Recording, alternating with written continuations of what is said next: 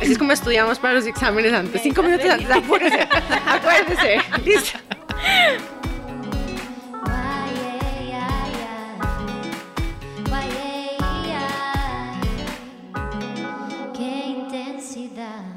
Bienvenidas al podcast de hoy. Hoy tenemos dos invitadas súper especiales que están liderando un programa llamado Leads Mujer.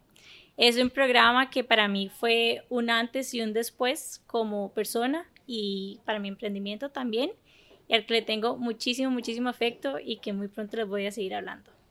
Entonces tenemos a Gaby Luque, que es la directora del Centro de Liderazgo Colaborativo y de la Mujer de INCAE.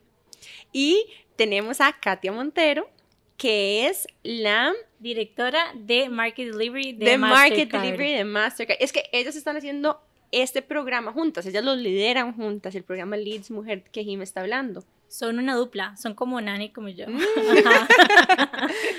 está llena de mucha sororidad esa dupla. Es lindísimo porque, bueno, parte de lo que hoy les queremos contar no solamente son las historias personales de ellas y cómo, o sea, y qué es lo que ellas las mueve para liderar este programa, sino que em, compartirles que este programa está sucediendo en este momento y queremos en nuestro compromiso para agregarles valor a ustedes, las, nuestra audiencia, compartirles de eventos como estos que están sucediendo que, que creemos que les pueden ayudar a crecer. Y cambiar la vida. Y cambiar la vida, como dice Jim. Un poco más intenso, pero sí. bueno, y nos gustaría empezar con el descubrimiento de la semana. Gaby, ¿cuál fue tu descubrimiento de la semana? Bueno, yo soy conocida porque fui criada un poco chineada y entonces no cocinaba nada. Y entonces, al principio de esta pandemia, yo dije, bueno, voy donde mami, que me haga mis cositas, me las traigo el fin de semana, como así, como VIP. Y no me funcionó muy bien. Y entonces decidí que no, ay, no me queda más que ir yo al súper y empezar a cocinar. Y al principio no me salían bien las cosas, pero esta semana descubrí una serie de recetas que son fáciles, muy relacionadas con la comida griega y, me tiene sorprendida porque me quedaron bastante bien al primer tiro. Entonces creo que vamos bien porque van a ser varios meses de cocinarme. Entonces, ¿Y cómo conectas con la cocina griega?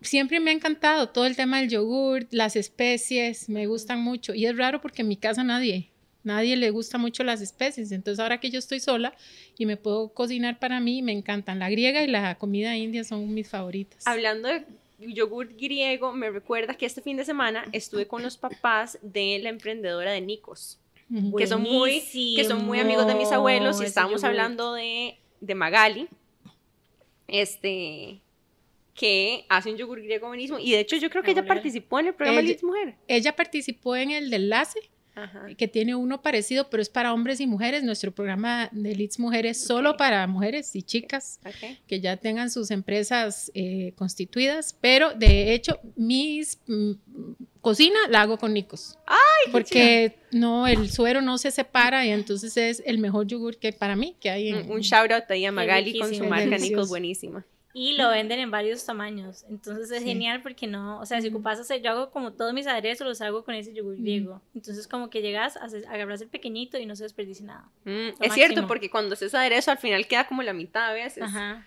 Ajá, buen toque. ¿Y el tuyo cuál fue, Katea?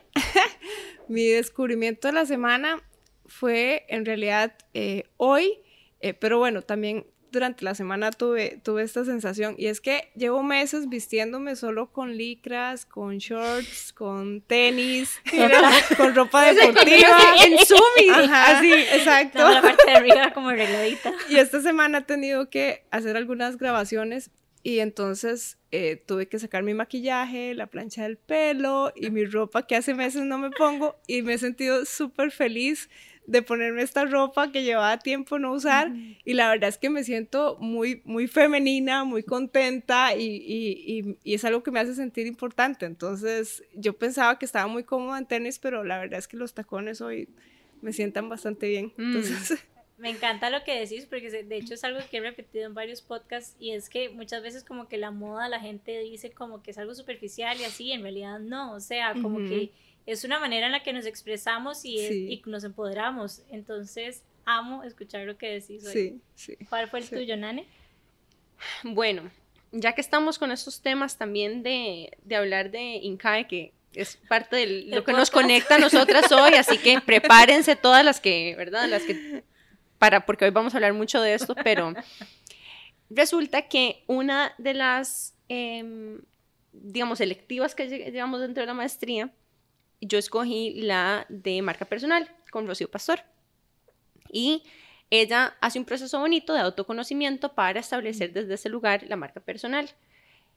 Y nos mandó unas tareas la, semana pasada, seis ejercicios, y yo solo hice cinco, porque el sexto, no sé, como que me sentí como un bloqueo emocional por hacerlo, porque siento que estaba tocando algo profundo en mí, y me pareció muy curioso, porque era el FODA de uno como persona. ¿verdad? El FODA es fortalezas, debilidades, oportunidades y amenazas, que es un ejercicio que las personas hacen para las empresas. Y ella nos propuso hacerlo para nosotros mismos. Y yo les puedo decir que me quedé, o sea, como bloqueada y yo le dije, profe, o sea, aquí están los otros cinco ejercicios, no me ponga mala nota, pero este sexto necesito más tiempo para completarlo porque en eso que estábamos hablando de, digamos, empezar a, entender cómo nuestra marca personal, nuestro emprendimiento y quiénes nosotros somos y cómo nos presentamos en la empresa está muy interconectado. Entonces, tiene sentido hacer un FODA para uno mismo, pero, o sea, es muy fuerte. Es muy fuerte. muy fuerte, chicas, muy fuerte hacer esto. Mala cueva. No, inclusive me hace gracia que menciones porque una de las cosas favoritas mías de Rocío Pastor es que tiene muchas herramientas. Te voy a contar mi anécdota relacionada a esa marca personal. Hace tres años cuando entré, ella estaba dando un taller y una de las herramientas que usó es hacer tu propia junta directiva para uno. O sea, ¿cuál es la junta directiva de Gaby Luque? o sea, a la fecha o sea, no he podido terminar mi junta directiva. cada, y, cada vez que me ve me dice, Gabriela, ¿cómo va tu junta directiva? Es que, porque hay que hacer el FODA y hay que entender, porque hasta que te autoconoces, entonces escoges esa junta directiva. O sea, porque tal vez vos querés crecer en el área de la comunicación, entonces de ahí, lindísimo tener a Obama en, en tu junta directiva, que es un excelente orador, para que te dé tips. Entonces, ¿quién vas a escoger? Para ese camino de crecimiento personal, pero a mí nunca se me hubiera ocurrido hacer una junta directiva para mí y tiene, uno lo va hilando con mentores en su vida, pero tener una junta directiva permanente a que le vas a responder con reporting de cómo va tu avance, de tu vida y de tus metas y todo, eh, pero tenés que autoconocerte, pero a mí me ha tomado ahí está. Hay como miembros nada más. Espero que entonces no me quiten puntos por esto, ya que todo nos pasa. Pero me pareció muy curioso eso, ¿verdad? Qué interesante cuando uno empieza a entender que hay herramientas que se aplican en los negocios que las podemos aplicar a nosotras mismas porque al final, de ahí, todo negocio tiene que, o cualquier marca personal o como vos te presentas como profesional, está muy arraigado a quién sos como persona, ¿verdad? Y a lo que te representa y a lo que querés eh, dar a percibir. Yo inclusive diría que ahí está el valor. O sea, el valor está que nosotros podemos ofrecer como servicio, como producto, lo que sea, va muy de la mano con nuestra autenticidad y cómo lo reflejamos en nuestro emprendimiento o servicio. O sea, están tan, pero tan conectados, pero ojo que está conectado en las cosas buenas y en las cosas malas también. O sea, las limitantes que tenemos como persona solemos trasladarlas también a nuestros emprendimientos. Y es ahí como la importancia, digamos, de desarrollar nuestro liderazgo, de conocernos y demás, porque empezamos como a eliminar estos bloqueos que tal vez estaban impidiendo que nuestros emprendimientos, empresas crecieran un poco más. Entonces es súper, o sea, concuerdo muchísimo con lo que estás, con lo que están diciendo. Bueno, el mío es que descubrí el jugo de mandarina. O sea, como que ya lo había descubierto, pero en PriceMart venden como mandarinas que están evidentemente como modificadas o algo, entonces no tienen semillas. Entonces nada más literalmente las pones en la licuadora, le pones como hielo y queda espectacular. Qué Delicioso. Qué fresquito. Demasiado. Ay, no, yo ya estaba pensando en hacer como mimosas con eso. ¿Qué me ah, pasa? Qué rico. Bueno, antes de venir aquí le pedimos a Jimena mimosas porque ya eso de salir aquí de la casa, no, ¿verdad? Qué bueno. Qué rico. Fue recomendado. Sí. Qué, buen, qué, buen, qué buena recomendación, Jime. Épica, buenísima.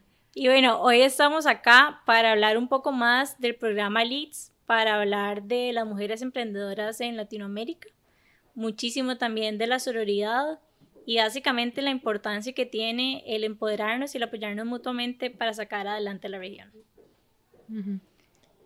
En especial, a mí, yo quisiera rescatar lo que me pareció muy curioso, porque normalmente las instituciones o incluso las empresas tienden a tener como el centro de liderazgo o el centro de la mujer, o el, ¿verdad? Pero el nombre de este centro es Liderazgo, Colaboración y de la Mujer. Y me pareció muy curioso porque efectivamente, y tal vez no tanto como antes, pero yo por lo menos creciendo sí sentía mucha competencia con otras mujeres. Y eso tiene que ver con tu personalidad, con tu entorno familiar, con una serie de cosas que te van enseñando. Pero yo creo que es bastante común sentir competencia entre las mujeres. Y la posibilidad que nosotras, digamos, que ha sido algo que Jimmy y yo también hemos querido practicar, es cómo podemos hacernos para elevarnos mutuamente, ¿verdad? Juntas, tratar de, incluso a través de este proyecto en conjunto, ver cómo ayudamos al emprendimiento de Jimmy, usar eso también para apoyar mi emprendimiento, ver cómo juntas nos podemos hacer incluso mentoring mutuamente. Nos hacemos mentoring mutuamente. Nos hacemos mentoring mutuamente, este, porque hay y lo hablábamos con Debbie y con Meme también en el episodio pasado. O sea, hay un poder demasiado bonito cuando empezamos a cambiar el mindset de competencia a colaboración, en especial entre mujeres.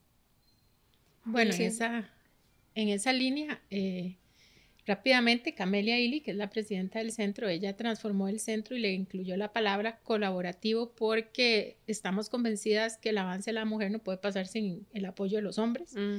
y sin la, sin la colaboración tampoco de entre mujeres. Mm. Entonces, eso es súper importante en nuestro mantra del centro, es que todo lo que siempre tratamos de hacer es que tenga también un, atractivo para los hombres, de que entiendan, que se sumen a este esfuerzo, y no porque tengan hijas, porque siempre es el tema, es que porque tienen hijas, hermanas, no, es porque es lo justo y porque por el tema de diversidad es necesario. Entonces, eh, sí es cierto que esa palabra colaboración es súper fuerte. Y yo lo viví así, porque cuando conocí a Katia, este, las dos teníamos súper poquito de estar con leads. Ella le acaban de dar leads y yo acababa de entrar a Nincae. Y ahí empezó como la historia, por lo menos para mí, no, no temas del centro, de este tema del programa Leads. Es una anécdota, es una anécdota chistosa, yo creo que la podemos compartir. Y es que yo ya llevaba varios años de trabajar en Mastercard. Yo soy de tecnología, estudié sistemas y bueno, mi historia es siempre muy, muy relacionada con, con, hombres, ¿verdad? Cuando me gradué del tecnológico fui la única mujer de mi grupo que se logró o que, que me gradué en, en esa generación. Entonces siempre he buscado cómo apoyar y ser voluntaria en programas que empoderen a otras mujeres, porque si yo no hubiera recibido ese empoderamiento en mis años de estudiante, e inclusive en mi, en mi adolescencia, no lo hubiera logrado, o sea, no lo hubiera logrado. Es, es un, ambiente muy, un ambiente muy masculino, hace ya varios años, es muy difícil. Entonces, cuando, cuando estoy trabajando en Mastercard y, y nos proponen eh, que hay un programa que hay que empezar a desarrollar en conjunto con INCAE, bueno, mi corazoncito dice INCAE, ¿verdad? Entonces yo dije, ah, no, yo quiero, sin saber todavía de qué, de qué se trataba, yo ya quería colaborar en ese programa. Y ya después cuando me comentan que es para apoyar a mujeres, no, yo fascinada, ¿verdad? Fascinada, dije, esto es mío, ¿verdad? Entonces fue muy rápido porque dicen, ok, listo, va a haber una reunión para empezar a definir el programa y para conocernos y, todo eso. Entonces llegué a esta reunión eh, y me, me, encuentro a Gaby, ahí conocí a Gabriela y yo estaba perdidísima en la reunión. Yo no sabía. Yo me imaginé que ellos todos tenían años de, saber Y esta era la primera reunión que tenían para diseñar el programa. Sí. Para empezar a, ejecutar, ejecutarlo. Ya, ya había adelantado y lo había diseñado, pero Gaby era su primer semana, no sé. La primera semana. wow. ajá. Entonces, Classic. Sí, fue, fue, muy curioso porque llegamos a la reunión y las dos nos veíamos y todo parecía que estaba bajo control. Sí, yo decía, todos con poker face. Sí, sí, exacto. Exacto. Sí, ajá, sí, claro, ya no sabemos el programa de memoria, ¿verdad? Y ya después, un día hablando en confianza, me dice Gaby, es que yo en esa reunión estaba perdida y yo, yo igual, o sea, yo no sabía de qué trataba. Me encanta porque es, o sea, una de las cosas que recientemente como que estaba pensando es como el poder de fake it till you make it, ¿verdad? Como que, o sea, fine, en ese momento puede ser que no, pero ahí estás, algo en la vida te llevó a eso, entonces abrazalo presencia y aprendes de camino porque nadie nace sabido. No, y no es perfecto, o sea, no era perfecto, pero yo después de 10 años de estar en la misma organización, llegar a INCAE, que para mí era como, sí, wow, y todo el mundo es súper inteligente y todo el mundo, ¿verdad? Nuestros profesores, la facultad y los investigadores, es un ambiente muy, muy, muy académico y nerdy, ¿verdad? Y claro, yo tenía que ponerme la casta y todo. Y yo, bueno, aquí yo voy a. Me leí, yo no entendía nada porque tenía una semana, apenas ni siquiera tenía cuenta en INCAE y, de, de, correo. Y llego y yo veía a Katia tan proper y todo. Y como un año y medio después hablando, y me dice, Gaby, yo no sabía nada. Y yo, mentira. y yo digo, ¿cuántas veces se topa uno en una situación así pensando que todo el mundo es súper conocedor de algo y tal vez la gente tiene los mismos miedos, mismos temores? Y uno siente que uno que es el bicho raro y no, eso puede pasar. El impostor Total. O sea, honestamente, si nosotros tuviéramos que mencionar la cantidad de veces que nosotros nos hemos dicho, o sea, me siento como un impostor aquí. ¿Y qué significa? Ustedes o sea, hablemos un poquito del síndrome del impostor y tal vez si ustedes han tenido algún momento donde han conectado con eso, aparte de obviamente esta primera reunión. No, y es, en, en mi caso es súper común eh, porque uno nunca termina de sentirse completamente preparada y lista, ¿verdad? Uno siempre va a buscar lo que le hace falta, lo que no conoce, cuáles son las brechas, si me, si me hubiera preparado mejor. Y yo creo que, que, eso es lo que nos diferencia un poco eh, de las mujeres que que logran salir adelante y las que no, ¿verdad? Esa, esa timidez donde dicen, no, si no estoy 100% lista, si no cumplo con todos los requisitos, mejor no aplico, mejor no, no, me, no me arriesgo. Y esa, esa, esa situación en la que nos encontramos, donde tenés que decidir en el momento, o te quedas afuera del salón y no tomas la reunión, o entras y y, y, vas experimentando qué va pasando y al final no es nada del otro mundo, ¿verdad? Pero yo sin duda creo que la mayoría de las mujeres sufrimos de ese síndrome y creo que es algo que tenemos que superar, ¿verdad? Porque si seguimos con los miedos y con las inseguridades, nunca vamos a lograr. Y bueno, vea, el programa ya lleva tres años es un programa súper exitoso y bueno, seguro si Gaby y yo nos hubiéramos puesto en ese momento así, no, es que no lo he, no lo he leído, todavía no lo conozco, dame unos días más y no sé qué hubiera pasado, se lo hubieran dado a alguien más tal vez. Digamos que me suena demasiado lo que decís porque de hecho el fin de semana me estaba leyendo un libro que nos había regalado Camelia a todas las mujeres de Lemba y habla demasiado de eso. O sea, que las mujeres para creernos como para creernos lo tenemos que estar un 100% en ese tema, que eso nos diferencia a los hombres, que los hombres pueden saber un poco y que ya, ya se creen como, o sea, ya tienen como la seguridad, digamos, de que, de que saben lo que están haciendo.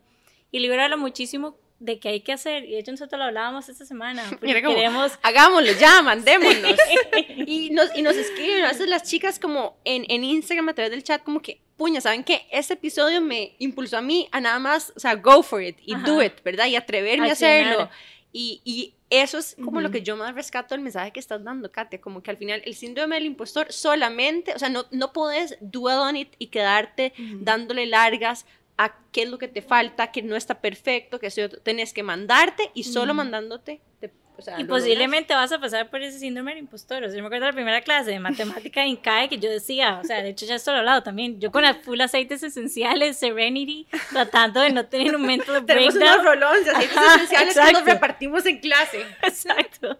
Nadie me mandaba fotos porque toda la clase olía a lavanda. O sea, fue como un ataque de pánico otro nivel y yo decía, o sea, me equivoqué. ¿En qué me metí? O sea, ¿qué está pasando? Pero igual es como, o sea, es normal. O sea, no es normal, sí es normal, o sea, son cosas que van a seguir pasando, exacto. O sea, y sería lindísimo que no, pero es algo que pasa y que lo terminar, eventualmente terminamos superando y después vienen momentos súper lindos y etcétera. Es como parte del, del caos y la transformación. Hay que atreverse, hay que atreverse. A hacerlo, tal. Y bueno, hablando de este caos y transformación, les vamos a contar un poco más del programa.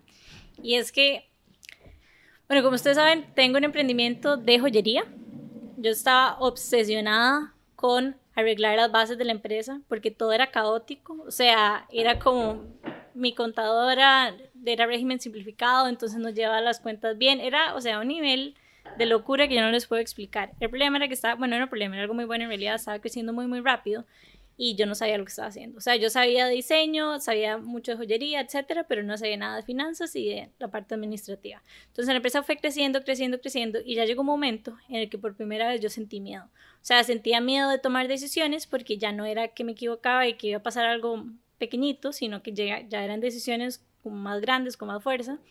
Y estaba súper, súper incómoda en ese momento empecé a buscar de todo, o sea, eso fue un proceso, creo que fueron como dos años, o sea, hice un técnico o empecé un técnico en una universidad que le dedicaba, iba dos veces a la semana, cuatro horas y yo decía, ¿qué estoy haciendo acá? O sea, estaba o sea, no estaba como, no era lo que yo estaba buscando. Después hice cursos en internet por los que pagué más de lo que me hubiera gustado pagar y yo decía como, es que no, eso tampoco es. Y como que en eso salió, salió como la aplicación de Leads y apliqué y como que me obsesioné. O sea, me obsesioné como con el mindset de que, ok, sí, sí va a pasar, sí va a pasar, sí va a pasar, y pasó. O sea, y pasó y fueron tres días en que esos tres días literalmente como que me revolcaron. O sea, fueron como tres días y no solo esos tres días, sino como el proyecto que había que hacer después, que me hizo darme cuenta cómo, cómo la empresa se estaba limitando. O sea, cómo la empresa había dejado de, de crecer por estas mismas creencias y limitantes que tenía yo. O sea, yo odiaba matemática, le tenía miedo a los números, etcétera, no tenía estados financieros, o sea, de hecho, cuando me acuerdo que Gaby me llamó y es como, es que te hablamos de INCAE, pero es que no entendemos muy bien cómo, no me acuerdo si eran los ingresos o yo no sé qué, y yo como, de hecho, estoy donde la contadora en este momento, porque vamos a tratar de ordenarnos. Entonces fue como llegar, montar el primer estado financiero y ver como toda esa información que estaba ahí y que yo estaba desperdiciando simplemente porque no, o sea, no le estaba poniendo atención, solo le ponía atención a lo que me gustaba, que era el diseño y la publicidad. Entonces como que empecé a ver todos estos datos y yo decía como, o sea, usted entiende cómo usted pudo haber hecho crecer más la marca si tan solo hubiera puesto atención a dónde era que estaba vendiendo más, cuáles eran las piezas que más se vendían, etcétera, etcétera. Y bueno, eso fue Leads. O sea, fue como un, un cambio de mindset. Fueron literalmente tres días dirigidos por Roy, que es lo máximo del mundo mundial. es un profesor de INCAE, que es otro nivel. Y, que, paréntesis, después podemos dedicarle unos minutos a hablar de Roy buenísimo sin que él esté aquí. Eh, profe Roy, él ya sabe que tiene una invitación. Él ya sabe. Él ya sabe, él ya sabe. Em, nosotros le escribimos a través de Facebook. Entonces tenemos la evidencia de que él nos aceptó la invitación. Hay que contactar a su manager ahora. Sí, ahora sí, ahora hay otras capas, sí. Sí, pero es lo máximo, lo máximo. Qué divino. Es, es el profesor de operaciones y tiene, para ponerlas un poco en contexto de quién es Roy, él se llama Roy Zúñiga. Es un profesor desde hace mucho tiempo en INCAE. Y su cualidad más sobresaliente como profesor es su capacidad de conectar con las otras personas desde lo más humano. Entonces tiene una manera y una, un temperamento y una manera de ser muy em, honesto y muy aterrizado. Pero no, nada más yo lo que estaba diciendo que sí, es súper importante, inclusive para toda la audiencia, es como entender al, al consumidor y como poder desarrollar esa empatía del producto que estoy creando no es para mí, es para las personas que necesitan ese producto o ese servicio. Entonces, creo que lo que a él lo diferencia es que él tiene muy claro quién es, quién es esa persona y cómo él le puede agregar valor. Mm. Pero bueno, es una persona fabulosa y pronto lo tendríamos en el podcast. Sí, es. Y es el profesor académico, el director académico del programa LITS. Ajá. Sí, eso era lo que iba a decir, que para Camelia era, o sea, ahí se nota, ¿verdad?, la visión de una persona con el programa, porque a mí me llamó la atención, de hecho Katia lo conocía primero porque fue profesor de ella y yo como era nueva no lo había conocido. Y cuando llegué a hablarle, bueno, estuve en una reunión con Master que no entendí nada, profe, pero bueno, dígame cómo es la parte académica que va a dar y ya ahí arrancamos. Y Camelia me dijo, Gabriela, te voy a asignar este, la persona adecuada para este programa, para que trabajes con él. Eh, él sabe de lo que, lo que va a ser el programa y no vas a tener ningún problema. Y hasta la fecha, así ha sido. Ha sido como una yunta, o sea, es como la tercera pata que nos falta aquí de, en la parte de ejecución, pero lo, hemos disfrutado mucho. Yo creo que la personalidad de los tres en la parte de ejecución, ¿verdad? Se nota en el día a día del programa porque nos complementamos muy bien los tres. Inclusive, Gaby, no sé si recordás en las juntas que hacíamos para la selección de las 40, bueno, no, no hemos hablado todavía, pero estamos en una fase del programa Leads donde todas se pueden inscribir hay unos links donde ustedes pueden entrar a la página de INCAE, pueden ver los requisitos y si eres mujer empresaria y cumples con que tengas una empresa ya consolidada con ciertos años de existir, puedes aplicar. Em, y aplican muchas personas, o sea, dos mil solicitudes o, postulaciones llegamos a tener y al final hay que escoger 40. Entonces, ese proceso es muy, muy difícil.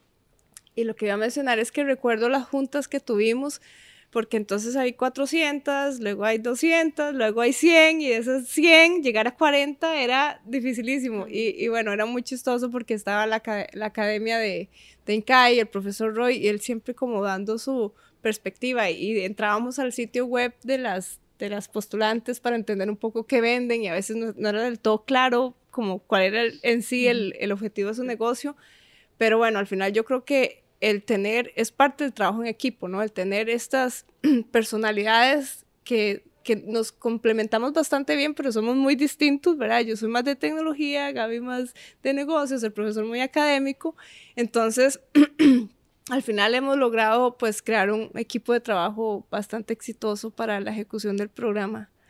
Y, tenía una anécdota que quería compartir de, probablemente Jimena no se recuerda, pero cuando Jimena era estudiante o era eh, parte de las chicas que estaban, en, que estaban en el programa, yo recuerdo una clase donde Jimena así como decía, es que no puedo creerlo. Yo nunca me he preocupado por el manejo de inventarios. eso es nuevo para mí. Y, se lo juro, Jime, que yo todavía recuerdo eso y digo, wow, o sea, claro, porque es lo que ella decía, siempre estuvo muy enfocada en la parte artística, en la parte de creación de su producto y tal vez siempre delegó la parte administrativa y hoy te das cuenta... Ni siquiera lo delegué, nada más no lo hice. Fue ignorado durante años.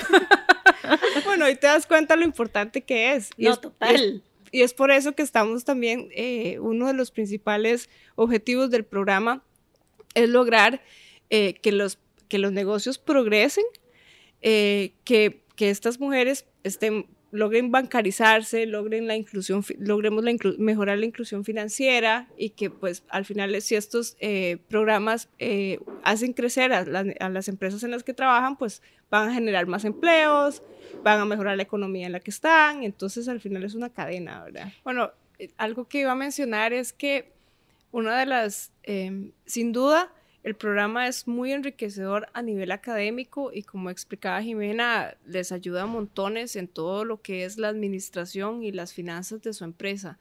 Pero algo que yo también quiero rescatar es, el programa es para todo Centroamérica y hay un mix de empresas. Entonces, eh, yo que las, que las, las he conocido a, las, a las 80 que ya han pasado por el programa y bueno, estoy ansiosa de conocer a las 40 que se van a escoger este año algo que me encanta en las clases es que está la que hace comida para perros, la que hace Jimena que hace joyas, la arquitecta que tiene una empresa y que construye casas ecoamigables. O sea, es, es un mix súper interesante que les permite a ellas también entender que sus retos y que sus problemas tal vez que tienen en la empresa igual los tiene la otra, ¿verdad? Que, que, tiene una empresa completamente distinta en un país completamente diferente con otras leyes y otra legislación. Entonces, a mí me ha encantado mucho el que se ha podido y se ha logrado crear ese mix, que ellas se logran conocer y el networking que ellas eh, también eh, logran desarrollar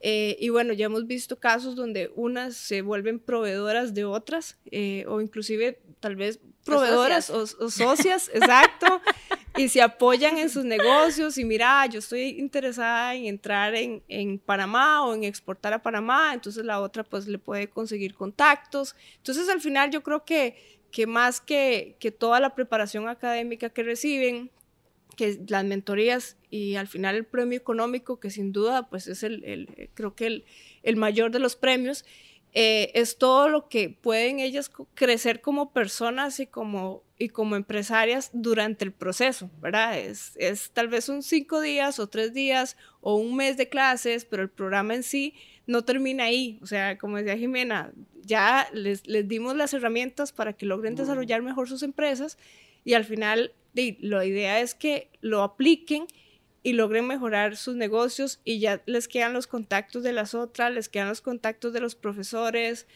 Jimena después de eso decidió sacar un MBA. Entonces, bueno, yo creo que eso es para mí uno de los mayores logros del programa, el ver que el, programa no fue solamente leads, ¿verdad? Sino fue una transformación para ellas y para sus negocios. Entonces, bueno, a mí, a mí por eso yo vivo como enamorada de leads eh, porque la verdad que me encanta que, que, bueno, y en buena hora que Mastercard se, se unió con, con Inca Business School para desarrollarlo y ejecutarlo, pero sin duda creo que está logrando con los objetivos que estaban planteados. Estás como el eslogan de Colombia, ¿verdad? El miedo es que te quieras quedar.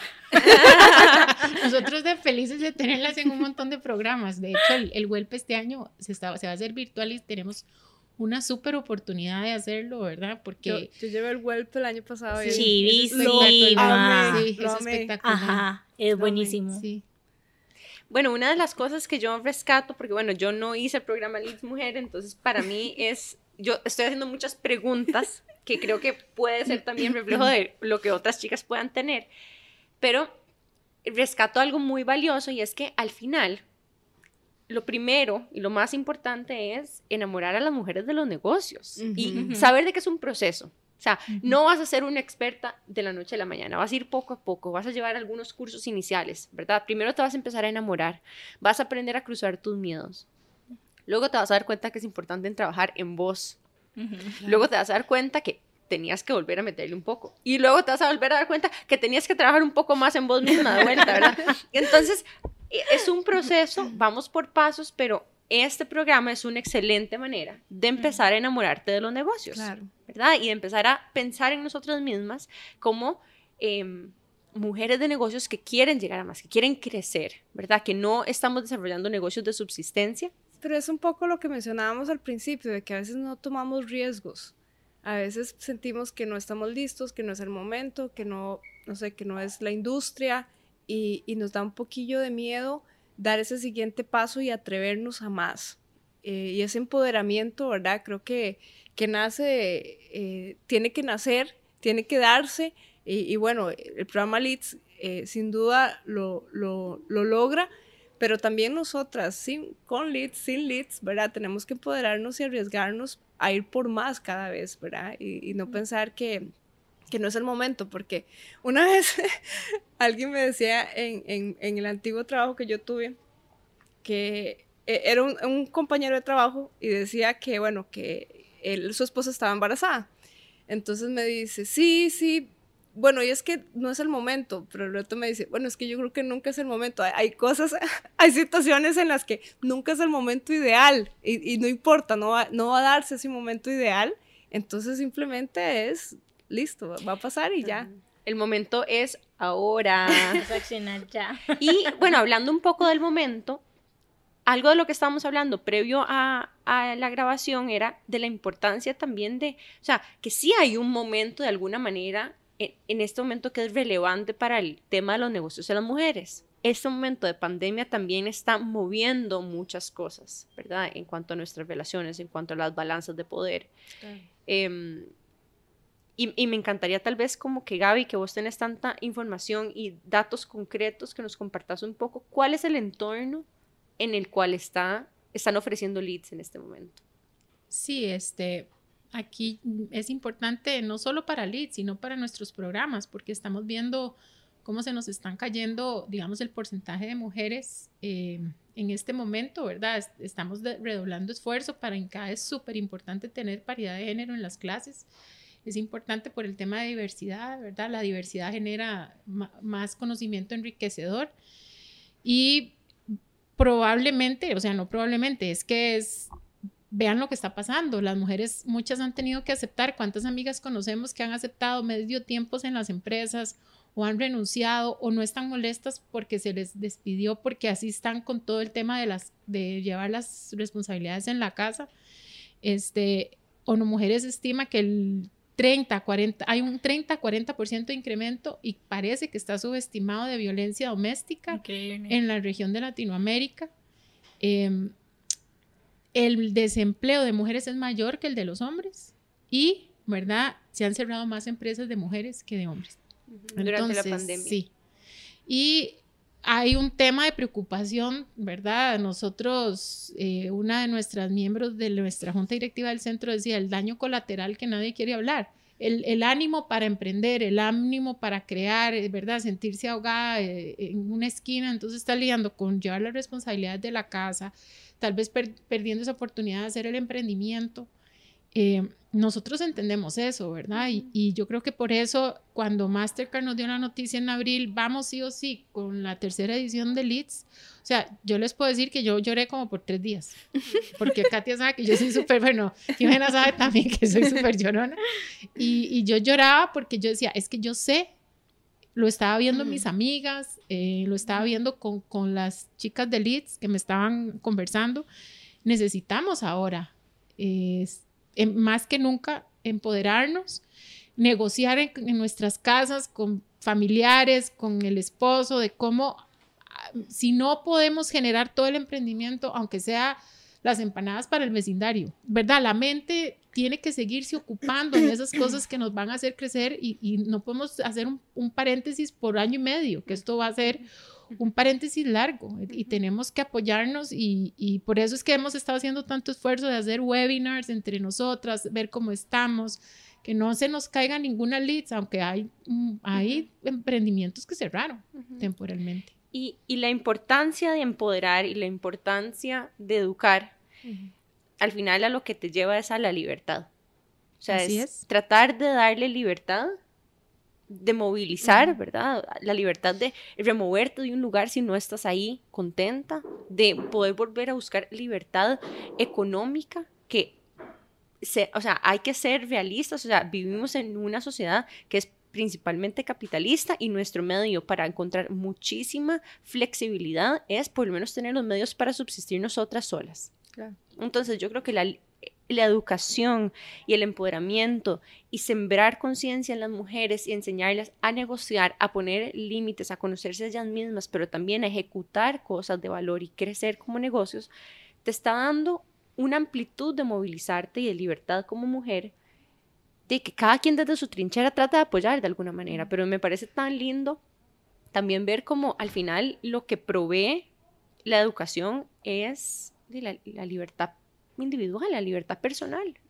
Me parece súper importante y es que el origen de la mayoría de los emprendimientos es la subsistencia. Entonces, programas como estos que llegan y te cambian el mindset de que, de que sí, está, puede que estés bien ahí, que estés sobreviviendo, pero que en realidad puedes hacer demasiadas cosas más y que puedes potenciar tu empresa, me parece que son que son súper valiosos. Es como atravesar el make or break point, ¿sabes? Como que llega ese punto donde, o o sea, ya llegas, o sea, si estás haciendo algo, llegas o tenés que crecer o tenés que cerrar porque hay suficiente competencia. Entonces, ¿cómo pasar esa loma, verdad, de reto del momento donde o, o creces exponencialmente o te quedas atrás? Y que no necesariamente es como que tengas un mal producto o un mal servicio, todo lo contrario, puedes tener un productazo, puedes tener un super servicio, pero si no sabes cómo manejarlo, o sea, si no te das cuenta como de todos esos errores que estás cometiendo, es, o sea, pasa todo lo contrario. Es saber crecer, como decía eh, Gaby, la etapa de aceleración. Eso o sea, hay que entender de que los negocios no son chiquititos y después son grandes,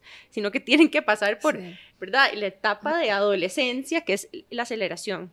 Y, y eso, y prepararnos en temas de negocios, en mindset y en educación para ese proceso de aceleración es clave. Perdón, estabas diciendo. Sí, yo quería agregar que uno de los grandes retos que están enfrentando ahora las empresas, sean pequeñas, medianas o grandes, es el cómo adaptarse a vender bajo la situación de COVID, bajo la situación y la realidad de que la gente no está saliendo a, la tienda físicamente a comprar.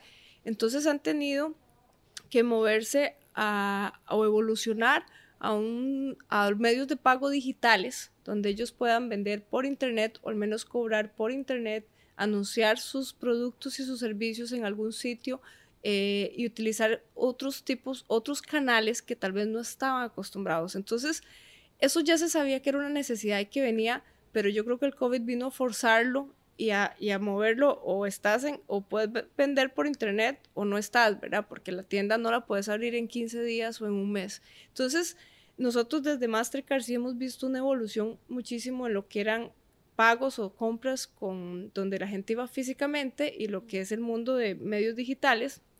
Y es, es la verdad muy, muy, eh, me, pareció muy bueno ver cómo empresas eh, que son pequeñitas, que antes no tenían la forma, lograron adaptarse de una manera muy rápida. Y es esa, ese, ese, ese pensamiento sobrevivencia de o me adapto o tengo que cerrar mi tienda. Entonces, al final, el, programa Leads y, por ejemplo, los webinars que nosotros les brindamos, donde les explicamos y les enseñamos y las educamos del por qué es importante tener, eh, poder ofrecer sus canales y sus servicios, eh, poder ofrecer sus servicios y sus productos por otros canales, por canales digitales, hacerlo de forma segura y qué beneficio les va a dar no solo ahora durante la situación que estamos viviendo, sino cuando esto pase.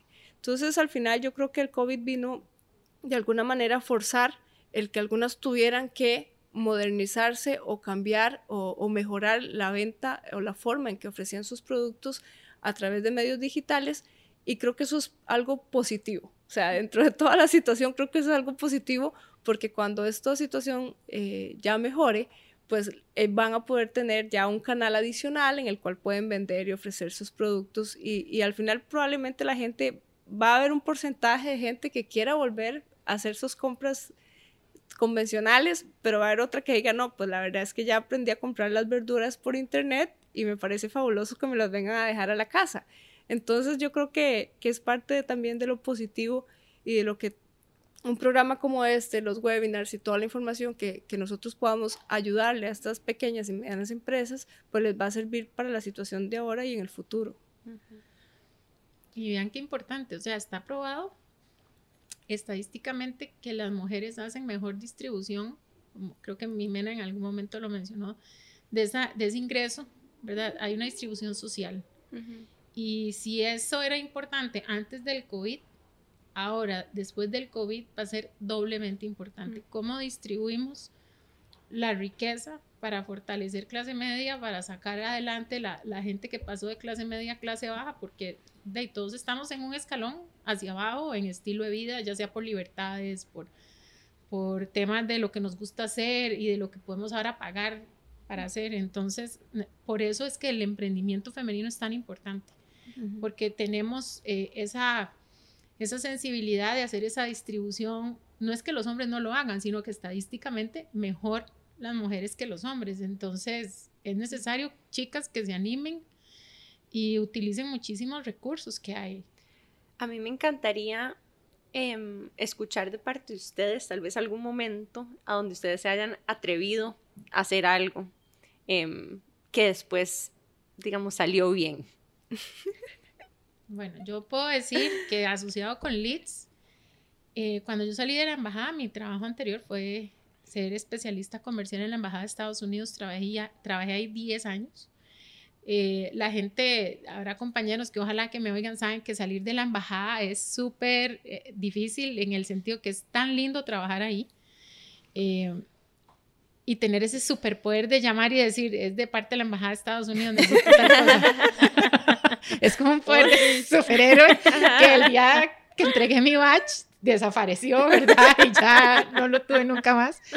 Y, pero yo me enamoré, yo, yo promovía varios sectores comerciales, esa era mi función, ¿verdad? Desde equipo médico y ya el último fue educación. Y por eso es que estoy en INCAE, porque después de trabajar cuatro años en educación, en promover ir a estudiar a Estados Unidos principalmente, me enamoré de los chicos adolescentes, me enamoré del poder que tú lo dijiste más temprano, la educación es fundamental para la transformación de nosotros como personas, de nuestras sociedades y del mundo. O sea, ir a los colegios, ver a los chicos sedientos de información. Entonces pasó que ya yo no quería trabajar más los otros sectores. Entonces dije, aquí yo tengo que pasarme a estar solo relacionada a educación y empecé a preparar mi salida, ¿verdad? Y cuando mi coach me dijo, cuáles dos instituciones tuvieran tu wish list de la primera de la filera INCAE y obviamente soy súper afortunada que Camelia estaría agradecida que, me entrevistaron y me escogieron.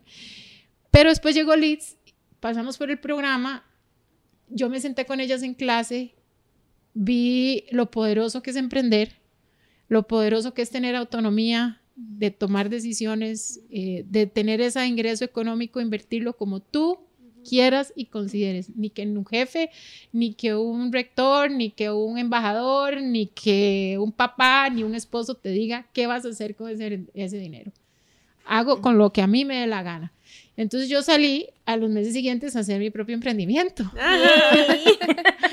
y me puse mi propia empresa que lo tengo con una persona muy querida que se llama Marcia. Eh, la, la, empresa se llama Yonders y promovemos a, ayudar a los papás, a profesores y chicos a, a, hacer su camino para estudiar afuera. Bueno, mi historia eh, está también relacionada con educación. Yo crecí en el campo, yo crecí en San Carlos, eh, pero, pero San, Carlos es muy grande, pero literal eh, es como una aldea, el pueblito donde mis papás se les ocurrió desde que yo era muy niña irse a vivir ahí. Entonces, eh, crecí en un, en, un, pueblo eh, con todo lo que eso conlleva, ¿verdad? Hace muchos años. Entonces, eh, en algún momento, cuando terminé mi, mi colegio, tenía que entrar a la universidad. Entonces, yo no había explorado mucho el mundo, yo no, no conocía de muchas opciones sobre qué estudiar, estaba un poco confundida, pero era súper importante, mi familia siempre ha sido muy importante estudiar. Entonces recuerdo que eh, la universidad que quedaba más cerca de mi casa era el, el, Tecnológico de Costa Rica, pero la sede de San Carlos. Entonces yo recibí en el colegio un brochure y solo habían tres carreras. Entonces esas eran mis tres opciones, ¿verdad? Para, para estudiar. Entonces era administración de empresas, ingeniería en agronomía o ingeniería en sistemas. Y yo dije, no, pues administración, no me gustan los números, igual que Jimena, no, no, no. Eh, agronomía, no, qué pereza, si yo vengo a criarme en el campo, no, no, de computación. Entonces, eh, entré a la carrera y, probablemente me sentí igual que Jimena en esas primeras clases. A mí me hablaban de algoritmos y de que había que programar y había que desarrollar sistemas y yo ni siquiera tenía una computadora. Entonces para mí fue un shock, fue algo durísimo, no fue fácil, fue durísimo, durísimo, durísimo, pero salió bien. O sea, me atreví, hubiera sido muy fácil cambiarme de carrera, hubiera sido muy fácil después del primer año decirle a mis papás, no saben qué, esto no es para mí, no estaba preparada, no, no me siento al nivel de mis compañeros. Muchos de mis compañeros venían de un colegio técnico de recibir sistemas, entonces ellos entraron, ellos rete que sabían de que estaban hablando de algoritmos de datos y yo algoritmos de datos, ¿qué es eso? Entonces, no, la opción de, de darme por vencida nunca existió. O sea, dije, no, yo me sentía, eso para mí hubiera sido un fracaso. Y dije, voy a seguir y voy a seguir. Y bueno, mis papás me tuvieron paciencia y salió bien. Y, y créanme que ahora ya llevo muchos años de haberme graduado de, en sistemas. Creo que el haber estudiado esa carrera ha transformado mi vida. O sea, en este momento, sistemas o tecnología o carreras de este tipo eh, me han ayudado muchísimo a desenvolverme como profesional. He ido por otros caminos y también estudié negocios después porque di, no quería ser tan técnica, ¿verdad? Pero, pero eso me abrió muchas puertas. Entonces, yo me pongo a pensar y, y, me, y me pongo ahora que me decías cuál y me acuerdo de mi graduación que era la única mujer y me acuerdo de mi compañera que con ella entré y, y, al final se cambió de carrera porque en serio era, era un ambiente muy, muy, un poco hostil, un poco di difícil, ¿verdad? Pero lo logré y salió bien y no me morí. Y después tuve la oportunidad, un día me invitaron a que fuera al tecnológico a contar mi experiencia, ¿verdad? Entonces yo decía, ay, fue pucha. Yo nunca fui la mejor estudiante, cero, ¿verdad? Pero de, voy a contar mi, mi historia. Y me encantó que en el aula habían más chicas, o sea, habían como 12 chicas. Yo, por Dios, mujeres de computación, qué bien. Y yo les conté mi historia de que, de que cuando yo entré yo no sabía nada, que no entendía nada, que, que obvio que lloré durante semanas, que me sentí muy frustrada y que al final tuve paciencia, creé en mí y dije, lo, lo puedo lograr. Eh, me apoyó mucho mi familia y me gradué. Entonces, después pasó, es que todavía no termina la historia. Conté mi historia y me encantó y listo. Un día mi mamá se topa con una señora en el salón de belleza. Entonces empiezan a hablar las señoras y ya después mi mamá cuenta que su hija estudia en el tecnológico. Ay, mi hija también. Ay, en serio. Ay, ¿cómo se llama su hija? Ay, Katia. Ay, no. Entonces la otra señora le dice, su hija fue una vez a dar una charla al TEC que mi hija la escuchó y por eso ella terminó de estudiar. Wow. Porque ella estaba pasando lo mismo que su hija pasó. Y el haberla visto a ella y haber escuchado su historia y haber descubierto que alguien lo pudo lograr, la motivó y ya va a terminar. Y eso marcó mi vida para siempre. para siempre. Por eso creo que nosotras tenemos una responsabilidad de empoderarnos entre nosotras, de apoyarnos, de si vemos a otra mujer, de verdad que, que darle ánimo, porque a veces creemos que las cosas solo nos pasan a nosotras y, y a todas nos pasan. Y me gustaría cerrar con, con mucho lo que dijo Katia y es, o sea, lo poderoso que es la vulnerabilidad. Como que hay tantos temas, y es algo que nosotros le damos demasiado bola en el podcast, hay tantos temas que no se tocan porque nos vemos débiles o lo que sea. Y es como la fuerza, o sea, la inspiración de escuchar, o sea, amo tu historia, conecté demasiado a las crisis existenciales y todo, y es como en serio darse cuenta que uno no está solo. Y eso es algo que nosotros buscamos muchísimo con el podcast, ser súper abiertas, ser súper auténticas, traer personas que estén dispuestas a contar ese tipo de historias y hasta cierto punto, a cierto punto no, es, es una manera de, de, empoderarnos, es como una fuerza, encontramos una fuerza en la vulnerabilidad y en la sororidad. Quería dar las gracias a las dos por estar acá y me encantaría cerrar como con un mantra o como con un quote cada una que, con el que se sientan muy identificadas en este momento. Bueno, yo, este, una de las cosas que de verdad lo trato de hacer todo el tiempo, a veces no lo hago tan bien, a veces me la pelo y me equivoco, pero para mí lo que me guía es siempre, Gabriela, estoy creando impacto positivo con esto. Sea, si me voy a meter en esto es para crear impacto positivo. Para mí, crear impacto positivo es algo que lo trato de hacer desde con las personas que limpian en mi condominio, porque yo sé que por saludarlas y verlas en un momento de que están ahí en medio de la pandemia, limpiando cosas, ¿verdad? Hasta mi, mi, trabajo en INCAE con mis papás y todo. Para mí es mi mantra todos los días, crear con impacto positivo. Como la invitación a hacernos la pregunta cuando estamos haciendo algo, haciendo esto, ¿cómo puedo crear impacto positivo? Uh -huh. Pues estoy creando impacto positivo. Uh -huh. Ajá. Súper valiosa. Sí. Sí, en mi caso creo que es algo muy similar a lo de Gaby o sea, estos meses donde no interactuamos mucho con otras personas, eh, me han hecho darme cuenta de que extraño a cierta gente, o sea, extraño a gente que tal vez yo pensaba que no era tan importante para mí, pero de repente me hace mucha falta, y entre ellos mis compañeros de trabajo, ¿verdad? Que a veces son tus compañeros de trabajo, no son realmente tal vez tus grandes amigos, pero los ves todos los días, entonces pasé de compartir muchas horas del día con ellos a no volverlos a ver. Y entonces creo que he descubierto que de verdad el valor de la amistad, el valor de compartir, el valor de escuchar a alguien, para mí se ha vuelto algo muy valioso que antes no valoraba tanto o no me daba cuenta que era tan importante y que ahora que no lo tengo, en realidad que me hace mucha falta, ¿verdad? Entonces, sí, es parte de... Ay, muchas gracias. La hemos sí. pasado fenomenal. Sí, se pasa súper rápido el tiempo. Hemos hablado de ni qué hora es, pero eh, bueno, para ir cerrando, les queremos agradecer demasiado por venir aquí, por compartirnos sí. del programa. Esperamos que todas las chicas que nos escuchen se animen, por lo menos aplicar. ¿Ok? Apliquen. Si no es este momento, será otro momento. Eh, cualquier duda o pregunta nos pueden escribir a nosotros también por Instagram. Vamos a estar poniendo preguntas toda esta semana que tengan para ellas y se las vamos a pasar. Vamos a facilitar todos los links a través de nuestro website eh, y las invitamos a que se atrevan. A que, ajá, accionar.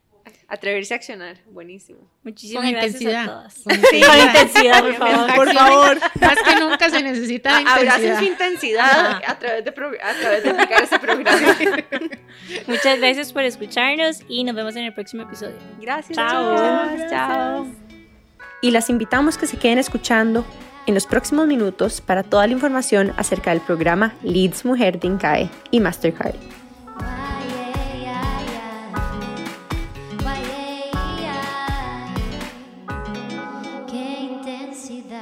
Yo quería preguntarles, aprovechar, este programa del que hablamos, ¿cuánto dura? ¿Qué tipo de contenido académico tiene? O sea, si la gente quiere aplicar, además, ¿cómo saben si ellas son las indicadas para aplicar y qué pueden aprender?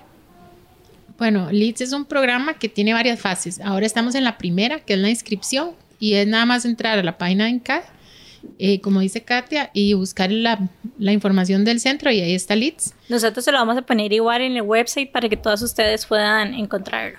Ok, y este, esto está hasta el 30 de septiembre.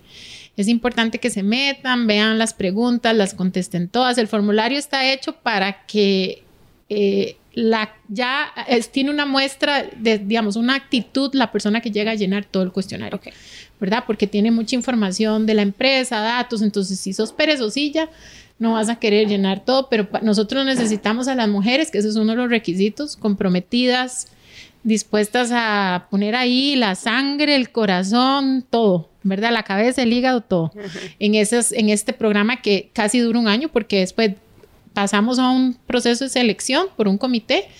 Van 40, se escogen 40 que van a clases. Este año es virtual. Entonces, bueno, Jimena eh, estuvo en el que por ser presencial modalidad en cada de 24/7 por una semana, este, esta vez va a ser virtual durante un mes, ¿verdad? Entonces en las mañanas van a recibir clases, después de ahí trabajan un plan de negocios, que eso es algo que me encanta de Leeds. Lo una de las cosas que más me gusta de Leeds, y Jimena no me deja mentir, es que eh, es un programa en donde salen con un entregable, que es, yo le digo el autoentregable, o sea, es de su empresa, real, con datos reales, con una situación real, como dice Jimena, de no entender el inventario a entender por qué es importante.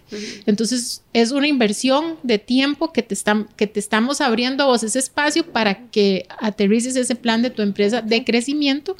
Lo, lo evaluamos y de los mejores escogemos a 10 que van a pasar a una etapa de mentoría lindísima de tres meses en donde se le asigna un mentor que va a ir aterrizando, porque estos datos de finanzas no van con la estrategia de ventas, aquí hay algo que no está aterrizado y llega a la última fase que es la del elevador, el, discurso elevador, que es una semana en donde se les entrena, ya vamos por una semana, cuando Jimena estuvo creo que fueron como dos días o día y medio, ahora ese módulo es de una semana, este, y se entrenan para presentarlo, ahí hay un tema de que ella no me deja mentir, lloran, las exponemos. Este, adaptan su presentación para un jurado y de, ahí ganan tres, un premio económico para implementar el plan. Y no sé qué se me quedó por fuera, los requisitos, ya los mencionaste. Entonces, tenés que ser eh, mujer, tenés que tener una empresa constituida de hace varios años, pueden encontrar más información en el formulario, que se lo vamos a pasar a través del website. Es un programa que tiene un proceso de selección previo, pero que al final lo que es es un mes de clases virtuales y un acompañamiento de parte de un mentor para revisar todo el plan. Y lo más importante es que salir de esto con un documento entregable, digamos, de alguna manera, eh, tu guía para crecer el negocio. Sí, es así. Es que salís como con un overall, o sea, hablas un, es como un EMBA muy, muy pequeñito, no muy, muy pequeñito, pero mucho más pequeño que un evidentemente. En, en, caso fueron tres días, pero fue impresionante cómo en esos tres días ves como tantos temas claves que vos dices, como siento que yo ni siquiera sabía que eso existía, por ejemplo. o finanzas, o sea, yo no sabía que existían tres estados financieros y no estoy mintiendo. O sea, fue cuando tuve que montar el proyecto que yo dije como, ok, wow, tengo que empezar a montar, a, llevar esos estados financieros bien. Entonces como que salís como con cierta información clave que ya después vos vas como personalizando dependiendo de las necesidades de tu empresa. O también fue como hacer, por ejemplo, el value proposition para mí fue como mind blowing porque es como que le estoy agregando, según yo, valor a mis clientes de X manera y al final de cuentas no era algo que necesitaban. Y después me daba cuenta que más bien tenían como otra necesidad, o sea, es como súper, súper concentrado, muy estilo INCAE, pero igual súper transformador. Entonces es como, es realmente un, un, cambio que se, que se hace y algo que quiero rescatar es que es un cambio que no se va a quedar solo como en esa emprendedora, sino es un cambio que es como una cadena, como, o sea, como estábamos hablando, no es esta mujer va a llegar, se va a desarrollar, va a hacer crecer su emprendimiento y ¿qué va a pasar? Va a contratar más personas. ¿Y qué pasa también? Las mujeres por lo general tienden a, a pensar más como en la salud de la económica de la familia, etcétera, entonces van a llegar y van a invertir tal vez más en la educación de los hijos, etcétera. Entonces como una cadena de cómo realmente con programas como estos estamos impactando a la región.